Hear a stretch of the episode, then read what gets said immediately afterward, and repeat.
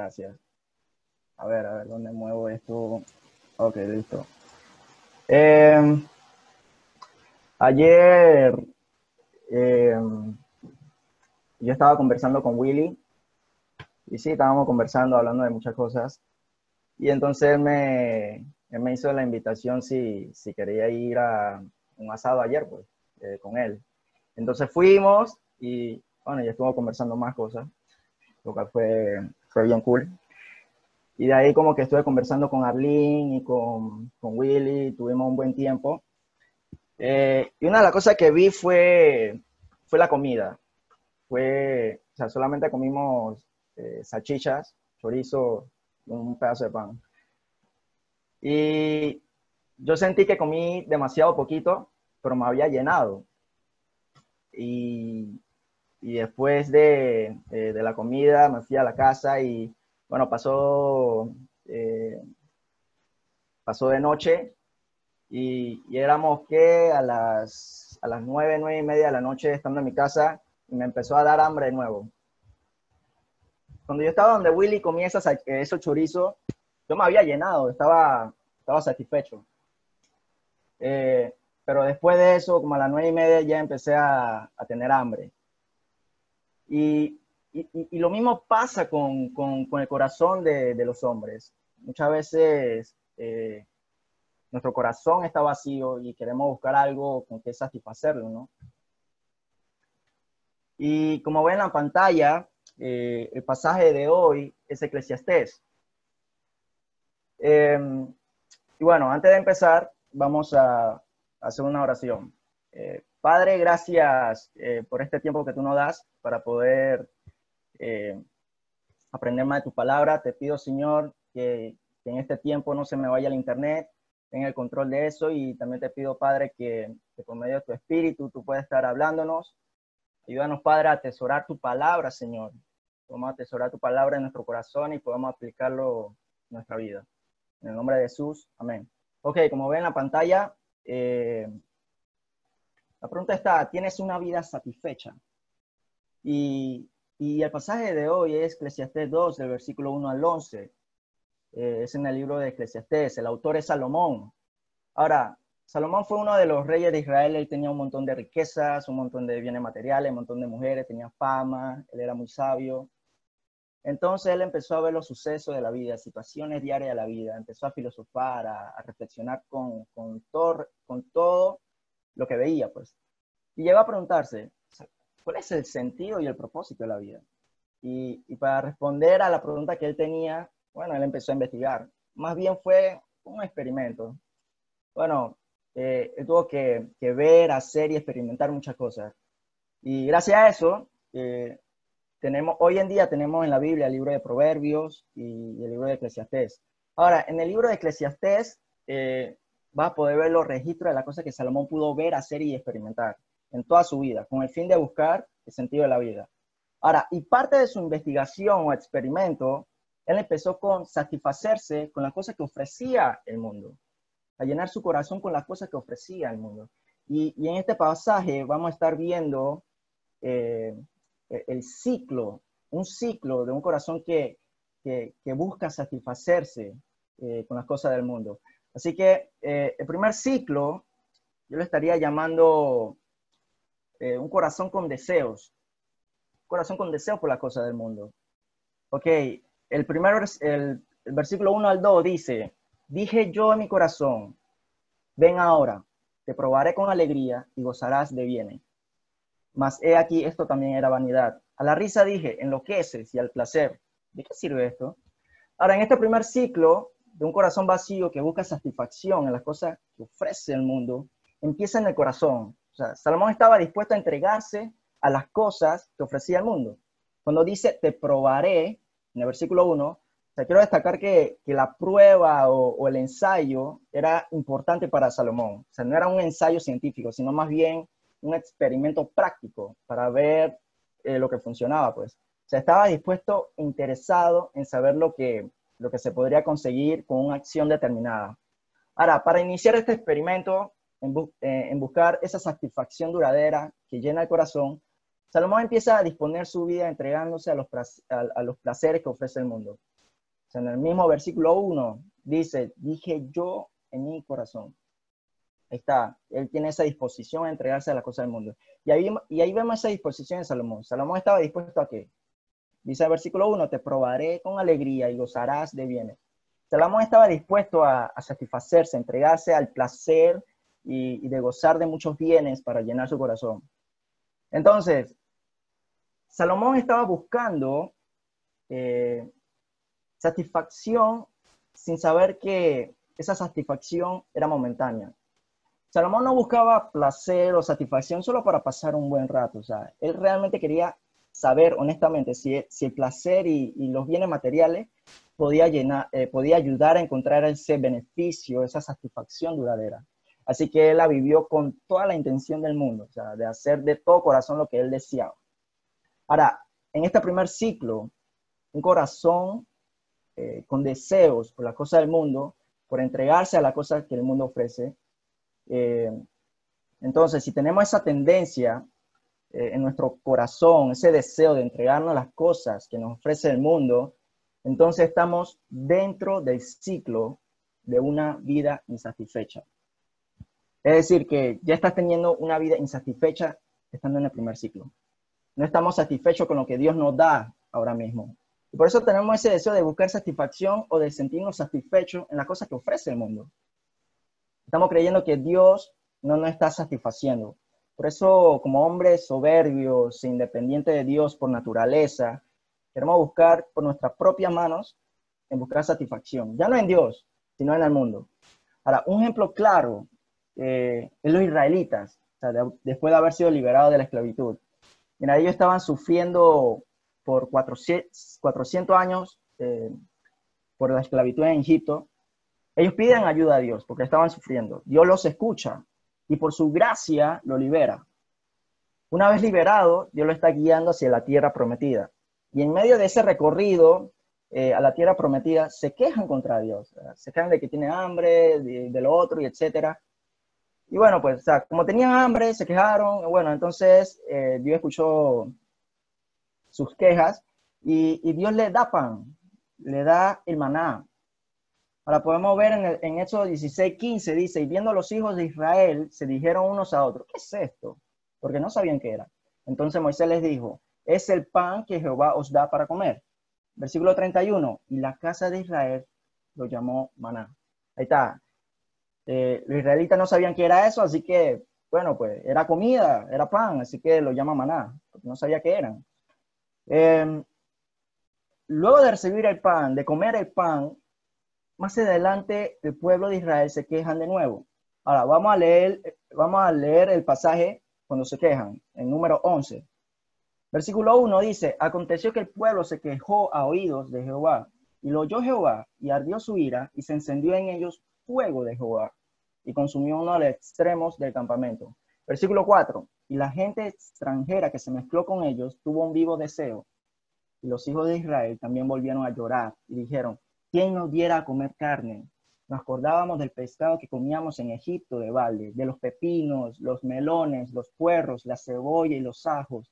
Y ahora nuestra alma se seca, pues nada, sino este maná ven nuestros ojos.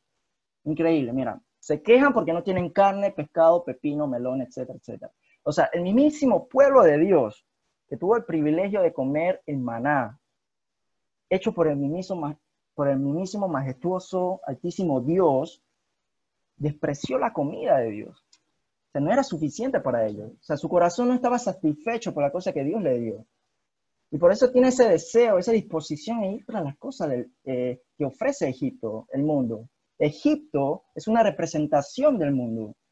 Israel quería ir al mundo. O sea, lo interesante aquí es que los israelitas recordaban de lo bueno de Egipto, no de lo malo de Egipto. Mira, muchas veces nos cansamos de la vida cristiana, dejamos de ver el milagro de Dios, dejamos de ver la gracia de Dios, y eso se vuelve muy común para muchos. No sé, probablemente algunos no ven la gracia de Dios en esta normalidad que estamos pasando. Ahora, ¿creen que los israelitas disfrutaban de la comida en Egipto cuando eran maltratados? creen que disfrutaban de la comida cuando pisoteaban a sus hijos? No creo. La satisfacción es un problema de nuestro corazón.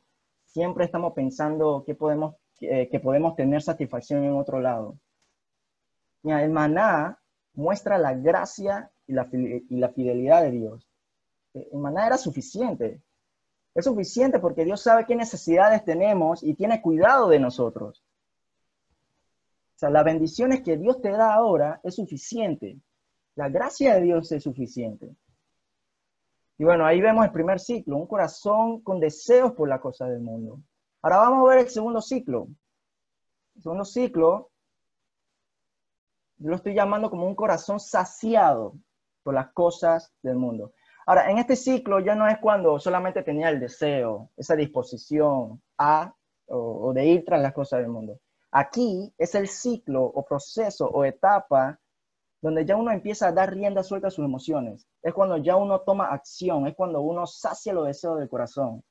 Y, vamos a ver lo que, lo que hace Salomón, versículo 3 al 10. Dice, propuse a mi corazón agasajar mi carne con vino y que anduviese mi corazón en sabiduría, con retención de la necedad, hasta ver cuál fuese el bien de los hijos de, de los hombres, en el cual se ocuparán debajo del cielo todos los días de su vida. Engrandecí mis obras, edifiqué para mí casas, planté para mí viñas, me hice huertos y jardines y planté en ellos árboles de todo fruto. Me hice estanque de agua para, regar de ellos el bosque donde crecían los árboles. Compré siervos y siervas y tuve siervos nacidos en casa. También tuve posesión grande de vacas y de ovejas, más que todo lo que fueron antes de mí en Jerusalén.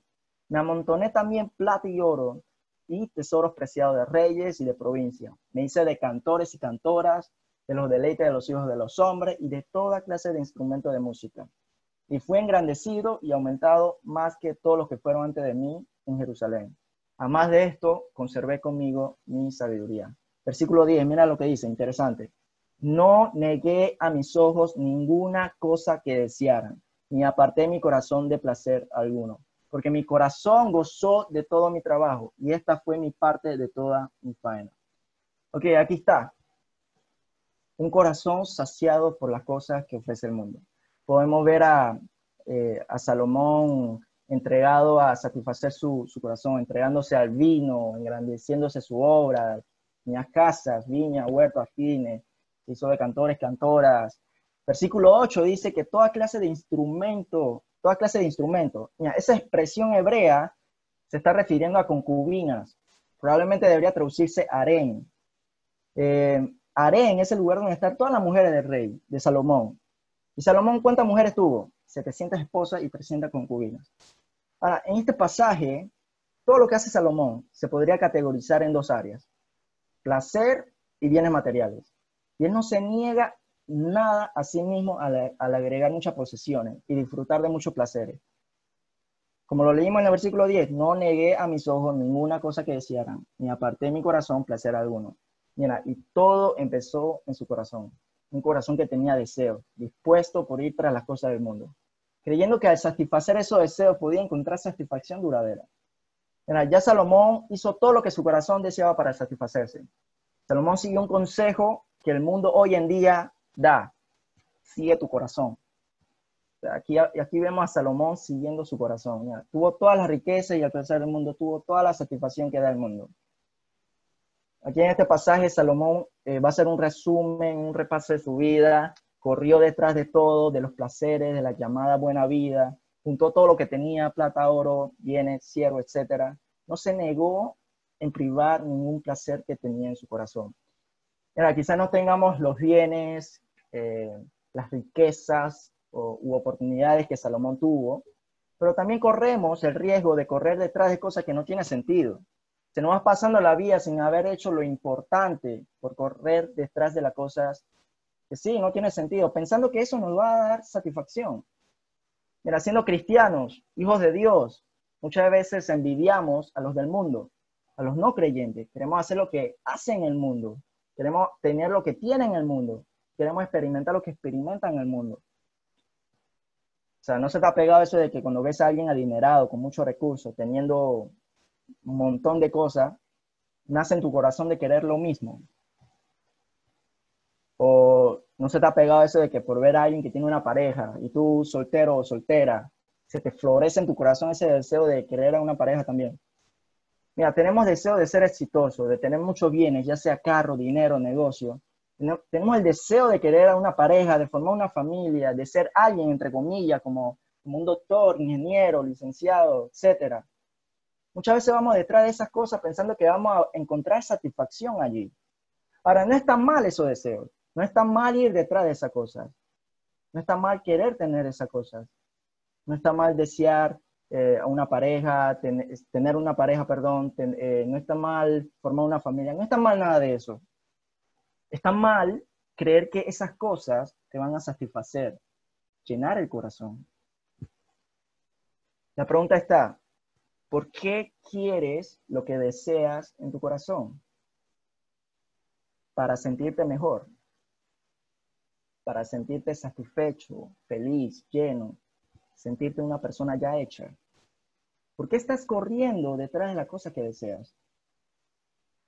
Mira, si ahora mismo estás en ese proceso de formarte como profesional, es decir, en la universidad, o están en el proceso de abrir un negocio, o están en el proceso de conquistar a alguien, o están en, ese mueve, por así decirlo, eh, cualquier proceso que estás haciendo ahora mismo, si estás haciendo esas cosas creyendo que al completarlo te va a satisfacer y llenar tu corazón, déjame decirte algo, no lo digo yo, lo dice la palabra de Dios. No vas a encontrar satisfacción duradera allí.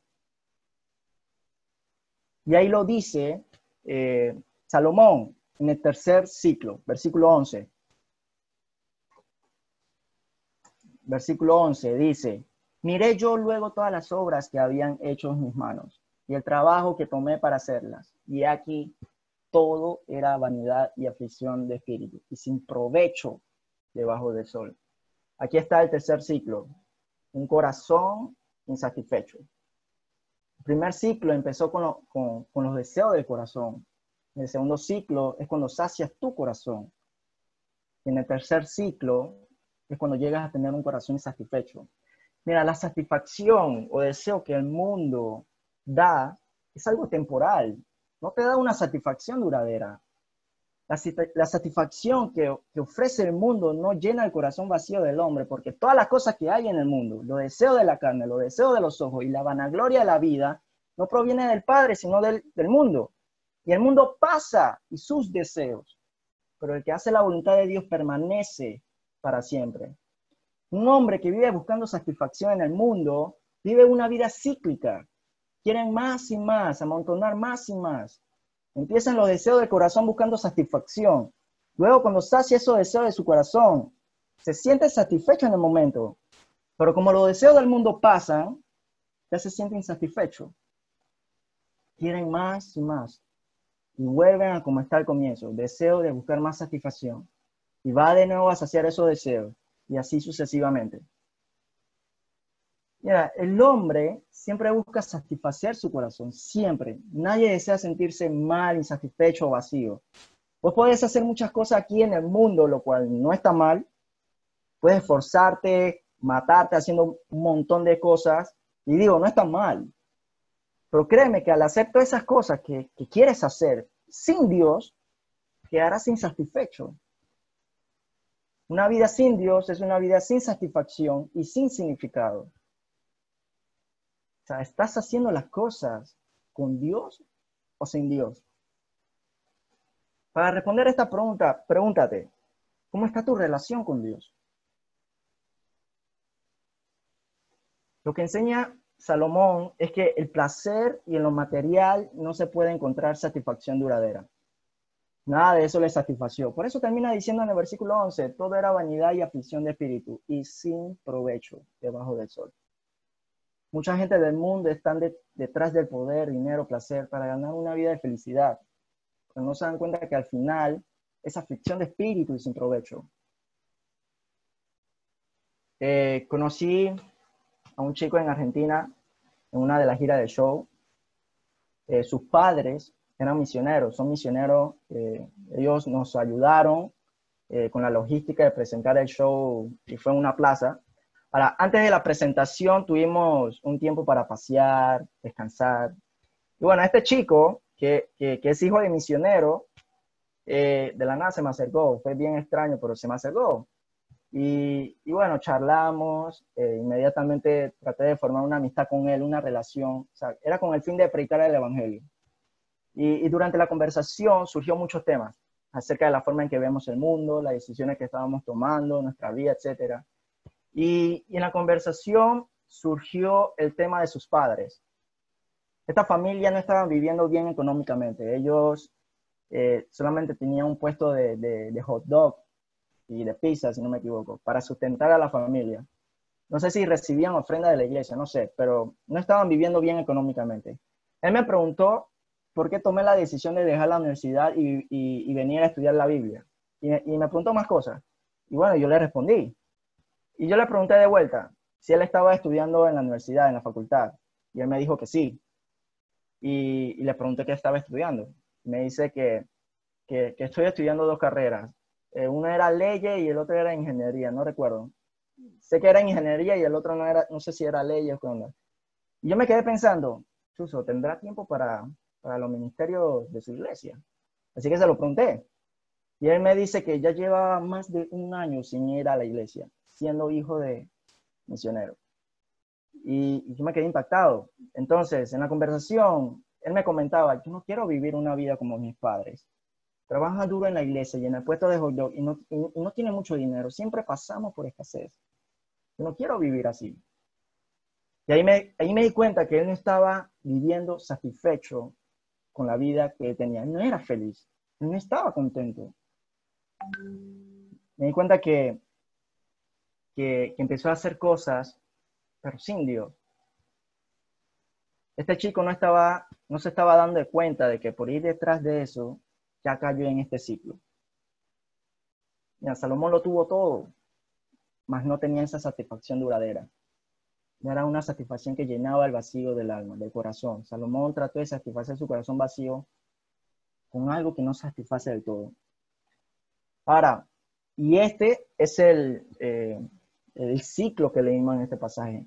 Mira, como ven la imagen, eh, es como si llenaras el vacío del corazón con otra cosa que no encaja. La pieza del triángulo amarillo en el hueco cuadrado. No, no encaja. O sea, muchas veces nosotros, como hijos de Dios, buscamos llenar ese, vacío de nuestro corazón con cosas que no encajan. Entonces, ¿cuál es esa pieza que encaja los corazones del hombre? ¿Cuál es la satisfacción que realmente llena? Ahora, la satisfacción que llena no está en los placeres o en los materiales.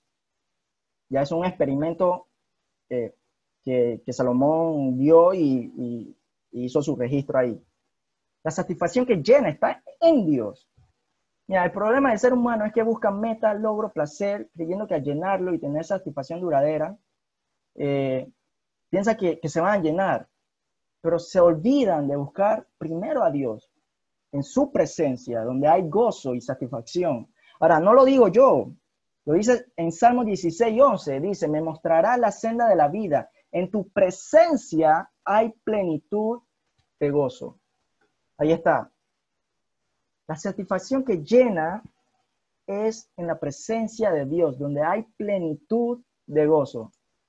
Solamente estando en la presencia de Dios hay plenitud de gozo. Por eso preguntaba, ¿cómo está tu relación con el Señor? ¿En dónde estás buscando satisfacción que llene tu vida? Otro versículo dice, Salmos 4.7, tú diste alegría a mi corazón, mayor que la de ellos cuando abundaban de grano y su mosto. Salmo 21.6, porque lo has bendecido para siempre, lo llenaste de alegría con tu presencia. Mira, al estar en la presencia de Dios, Dios es el que eh, nos da alegría. Inclusive, estando en la misma presencia de Dios, recibes gozo, alegría. Es como si, si extrañas a alguien un montón porque no lo has visto por mucho tiempo. Y cuando lo ves después de tanto tiempo, te sientes feliz, ¿no? Y, y estás feliz porque la presencia de esa persona está. Y, eso sucede a lo mismo, o sea, la misma presencia de Dios nos trae alegría, satisfacción, gozo a nuestro corazón. Mira, probablemente muchos de aquí hemos tenido gozo estando en la presencia de Dios cuando oramos, alabamos a Dios, cuando leemos un pasaje que nos conforta. Cuando estamos bien con Dios, cuando, cuando estamos caminando con Dios, sentimos un gozo tremendo. Llegamos a pensar, Dios es suficiente. Y, te olvidas de todo lo que, lo que ofrece el mundo. Y en ese momento solo llegas a pensar, esto es suficiente, Dios es suficiente. Mira, la satisfacción o el gozo que Dios da es mucho más profundo que lo que el mundo ofrece. No vayas tras los pepinos, melón y la carne, ve tras el maná, ve tras de Cristo, que es el pan que descendió del cielo. Jesús mismo dice, yo soy el pan vivo que descendió del cielo. Ve tras de Cristo, no, no, no a las cosas del mundo, no vayas tras los pepinos, melones, la carne, no. Mira, un ejemplo claro de alguien que iba tras de Cristo siempre es Pablo. Y eso lo leemos en, en Filipenses 3, 7 al 8. Él decía, por cuántas cosas eran para mí ganancia, las he estimado como pérdida por amor de Cristo. Así es, todo lo demás no vale nada cuando se le compara con el infinito valor de conocer a Cristo Jesús, mi Señor. Por amor a Él, he desechado todo lo demás y lo considero basura a fin de ganar a Cristo Ahora, Pablo ha estimado muchas cosas como pérdida, las cosas que él tenía. Para Pablo conocer a Cristo fue mucho más valioso. Él dice, él, decía, infinito valor. O sea, Pablo prefirió el maná, el pan vivo que descendió del cielo. Ahora, ¿cómo podemos nosotros conocer a Cristo? Ya que Pablo decía que conocer a Cristo era mucho más valioso. ¿Cómo nosotros podemos conocer a Cristo? Por medio de la palabra de Dios. Ahora, si es por medio de la palabra de Dios, entonces tienes que presentarte delante de la presencia de Dios, delante de la palabra de Dios. Y delante de la presencia de Dios, ¿qué hay? Plenitud de gozo. Mira, por eso Pablo podía decir en, en Filipenses 4, 11 al 13, él dice, no lo digo porque tenga escasez, escasez, pues he aprendido a contentarme, cualquiera que sea mi situación. Sé vivir humildemente y sé tener abundancia. En todo y por todo estoy enseñado, así para estar saciado como para tener hambre, así para tener abundancia como para padecer necesidad. Todo lo puedo en Cristo que me fortalece. Ahora, ok, aquí vemos a Pablo diciendo que él aprendió a contentarse sea cual sea su, su situación, ya sea si vivía con escasez o con abundancia, como para saciarse, como para padecer hambre. Pablo aprendió a contentarse sea cual sea su situación, porque siempre él iba tras el siempre iba tras el Cristo, conociéndolo cada día. Mira, su gozo, su satisfacción en medio de estas situaciones eh, provenía de Dios, porque él siempre se presentaba delante de la presencia de Dios, en oración, en la palabra de Dios. Mira, en el versículo 11 hay dos, hay dos palabras eh, que quiero enfatizar. La palabra aprendido y la palabra contentarme. El verbo aprendido se refiere aprendido por medio de las experiencias. Mira, el contentamiento espiritual de Pablo no fue algo que, adquirió inmediatamente después de ser salvo. Él tuvo que pasar por muchas experiencias eh, en la vida para aprender a contentarse. Y en esos tiempos, en esa experiencia que él pasó, eh, él buscaba la presencia de Dios. Ahora, la palabra contentarme eh, es una palabra que usan mucho los filósofos eh, y significa autosuficiente. Entonces Pablo está diciendo, he aprendido a ser autosuficiente. No, para. Para un creyente no es autosuficiente en sí mismo. Su suficiencia es en Cristo. Pablo fue enseñado a través de la experiencia para aprender a contentarse. Y, y, es ser autosuficiente en Cristo. Por eso, por eso Pablo decía, todo lo puedo en Cristo que me fortalece. Y para eso Pablo tuvo que pasar tiempo con Dios, pasar tiempo en la presencia de Dios. Mira, la satisfacción, el gozo que llena el corazón insatisfecho del hombre eh, eh, para llegar a aprender a contentarse, sea cual sea tu situación, es un proceso de la vida cristiana. Ahora, si es un proceso que aprende, aprendes a través de la experiencia y en medio de la experiencia siempre vas buscando la presencia de Dios, entonces aprenderás a contentarte, sea cual sea tu situación. aprenderás a contentarte siempre, pero siempre cuando estás en la presencia de Dios. Es, buscar la satisfacción que Dios da.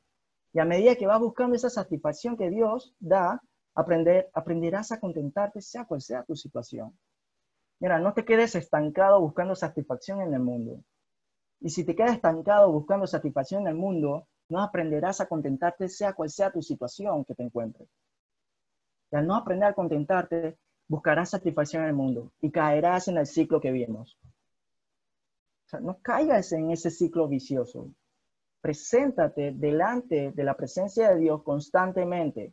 Busca esa satisfacción que Dios da. Y entonces vas a aprender a contentarte sea cual sea tu situación. Mira, Pablo cuando dijo esto, él no era un hablador nomás. Él era alguien que realmente estaba satisfecho en Cristo. Y eso lo vemos en Hechos, cuando él estuvo en Filipo. En Filipo había una mujer esclava que estaba endemoniada. Y los amos de, esta esclava, ellos ganaban mucho dinero por medio de ella, ya que ella hacía eso de la adivinación del futuro. Pero Pablo, en el nombre de Jesús, hizo que el demonio se fuera de ella. Y ahora los amos ya no generaban dinero. Así que esto, estos eh, prendieron a Pablo y a Silas ante las autoridades, acusándolos y demás. Y miren lo que sucede eh, luego de eso. Hecho 16, 22 al 25. Y se agolpó el pueblo contra ellos, y los, y los magistrados, rasgándole la ropa, ordenaron azotarles con vara. Después de, haberlo, de haberles azotado mucho, los echaron en la cárcel en la cárcel, mandando al, mandando al carcelero que lo guardase con seguridad, el cual, recibido este mandato, los metió en el calabozo de más adentro y les aseguró los pies en el cepo. siglo 25, interesante. Pero a medianoche, orando Pablo y Silas, Pablo y Silas en la presencia de Dios, cantaban himnos y los presos los oían a pesar de los azotes, sufrimiento y cárcel, Pablo y Silas aprendieron a contentarse en medio de esa situación difícil. Estaban adorando a Dios. Ellos siempre buscaban esa satisfacción que, que da Dios. Pablo, en vez de preferir las cosas que el mundo ofrece, Pablo prefirió la satisfacción que Dios da. Puso la prioridad a Dios primero y luego a otras cosas. El resultado de buscar la satisfacción en Dios cada día es el contentamiento de cual sea la situación que enfrentes. Entonces la pregunta está, ¿en dónde estás buscando satisfacción? ¿En el mundo o en Dios? Ok, le tengo que ser sincero. Yo quisiera comer el maná que Dios prepara, sí, pero sé que no soportaré una vida sin comer carne. O sea, aún no puedo decir que estoy contento sea cual sea mi situación. Y sé que para vivir una vida contenta, sea cual sea mi, eh, sea, cual sea mi situación, una vida satisfecha en Dios, eh, tengo que pasar por un proceso. Dios tiene que trabajar en mí, Dios tiene que trabajar a cada uno de nosotros. Mira, en una prédica eh, de un misionero que, que servía en la selva de Ecuador, él decía, si Dios te da un mono en el plato para que lo comas, ¿estarías agradecido con Dios? Mira, uno sería agradecido a eso cuando vive una vida satisfecha en Dios. Alguien que ha aprendido a contentarse, sea cual sea su situación. Mira, probablemente haya personas nuevas aquí. Eh, pero yo, a las personas nuevas que, vienen por primera vez eh, a nuestro culto online, yo les quiero decir algo. Dios, Dios anhela de todo corazón que vos estés en su presencia, que disfrutes de una vida con Dios, una vida con propósito y gozo. Pero lamentablemente existe el pecado. Hemos pecado contra Dios. si somos sinceros, eh, eh, hemos pecado alguna vez en nuestra vida. Por ejemplo, en Romanos 3:23 dice que por cuanto todos pecaron y están destituidos de la gloria de Dios. O sea, por cuanto todos pecaron, eso me incluye a mí y eso te incluye a ti. O sea, estamos destituidos de la gloria de Dios por pecar. Es decir, estamos separados de la presencia de Dios. Ahora, por haber pecado, estamos lejos de la presencia de Dios. Y quiero decirte que, uno, por haber pecado, uno sufrirá eh, una consecuencia horrible. Romanos 6:23 dice, porque la paga del pecado es muerte. Uno irá a la condenación eterna, irán al infierno. Pero sabes, como Dios quiere que tú estés en la presencia de Él, que disfrutes eh, de una vida eh, con satisfacción, con gozo y propósito, Dios hace algo para que eso sea posible. Entonces Juan 3:16 dice, porque de tal manera amó Dios al mundo que ha dado a su Hijo unigénito, para que todo aquel que en Él cree no se pierda, mas tenga vida eterna. Y en Romanos 5:8 dice que Dios muestra su amor para con nosotros, para contigo, en que siendo aún pecadores, Cristo murió por nosotros. Mira, Cristo es el pan vivo que descendió del cielo. Y, dice en Juan 6:51, si alguno comiere de este pan, vivirá para siempre. Sea, Cristo fue quien sufrió, murió en una cruz por ti. O no solamente murió, sino que en el tercer día resucitó para vencer a la muerte y, dar vida a los perdidos, darte vida a ti. O sea, Dios te ama tanto que solamente espera que, que puedas creer en su Hijo amado Jesús, arrepintiéndote de tus pecados. Entonces, solamente así podrás disfrutar de una vida estando con Dios, en la presencia de Dios. Dios te quiere perdonar a pesar de todas las cosas malas que hiciste. Por eso, por eso le envía a su Hijo Jesús, para morir en lugar tuyo y tú puedas vivir, estar con Él. Si estás escuchando este mensaje es porque eh, Dios ordenó las situaciones para que puedas escucharlo. Dios te ama y Él te dice, cree en mi Hijo y tendrás vida eterna. Así que oramos. Padre, gracias por darnos este tiempo, gracias por tu palabra. Yo, Padre, que tú nos ayudes a buscarte cada día en tu presencia, eh, buscar esa satisfacción que, que, que, tú nos das, Señor, donde hay plenitud de gozo. Padre, si estamos mal contigo, si, si estamos en pecado, quiero pedirte perdón. Quiero pedirte perdón si, si hemos pecado contra ti. Pero ayúdanos a, estar bien contigo, a seguir adelante, a buscar de tu presencia cada día, Señor. Gracias, Padre, por este tiempo y oramos así en nombre de Jesús. Amén.